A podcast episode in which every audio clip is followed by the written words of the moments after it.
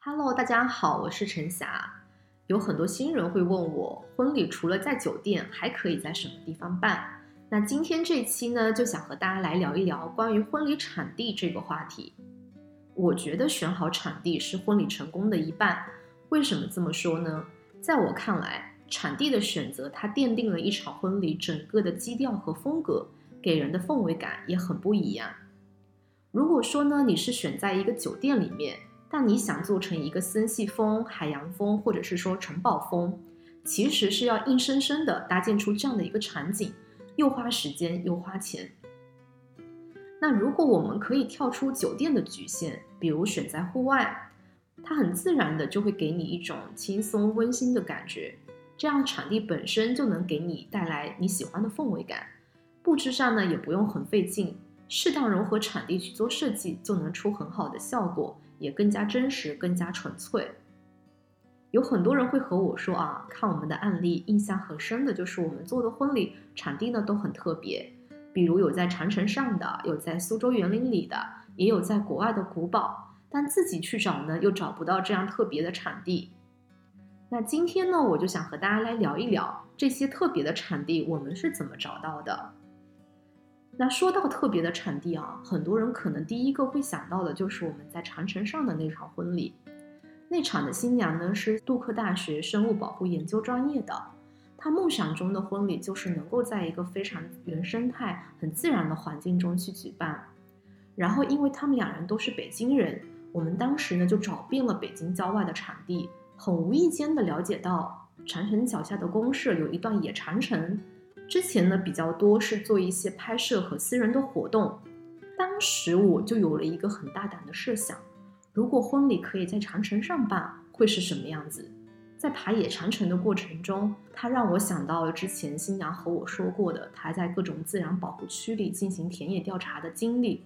当我真的登顶的那一刻，看到长城上这样宏伟壮阔的自然景观。我内心一下子就更加确定了，这就是他想要的婚礼。所以我觉得呢，最完美的场地一定是契合新人本身的气质的。那还有一场呢，是在苏州园林的婚礼，场地是从家乡特色出发的。我记得当时新人和我说啊，他们两个人都是苏州人，所以想办一场有苏州特色的婚礼。那我们首先就想到了啊，园林肯定是最有苏州特色的场地。所以我们当时也找了好几个苏州园林，比如说像偶园这种，它呢是某一个时间段可以对婚礼使用，但是因为它是景区，所以私密性不是很好。最后我们发现了探花府，它呢是从一个老宅改建的一个园林式的精品民宿，在它的庭院里可以办仪式，也可以满足新人对于餐饮、住宿这些的需求。那也有很多新人会说啊，在长城上办有难度，家乡也没有特色的场地。那这里呢，我会比较建议目的地婚礼的形式。那在现在我们出国还不太方便的情况下，国内目的地的选择呢，其实也很多。近一点的话，比如说像上海周边的莫干山、千岛湖；远一点的话呢，大家比较常去的可能就是三亚或是云南的丽江、大理。我知道呢，大家都很喜欢我们做的一场莫干山有机农场的婚礼。这场的新人呢是一对中西融合的 couple，他们都很喜欢户外运动，也像现在的很多年轻人一样，他们不想把钱花在酒店的服务上，更想把钱花在体验上。因此呢，我们就把场地选在了贴近自然的莫干山。当时我们是先在网上找到的一元有机农场。但是呢，因为他们当时还没有对外开放，所以我们直接就自驾去了莫干山和场地的负责人去聊。我们说了很多很多才打动他们，所以我们是在那里举办的第一场婚礼。当时呢，仪式是在一片草坪上，晚宴是在透明的玻璃房子里面，餐饮呢是农场的特色，实现了 farm to table 的有机概念。住宿呢也是很打破常规的，我们给宾客提供了一个露营的选项。在我看来呢，做目的地婚礼的意义就是要给宾客提供一种很特别的两天一夜的逃离都市的体验。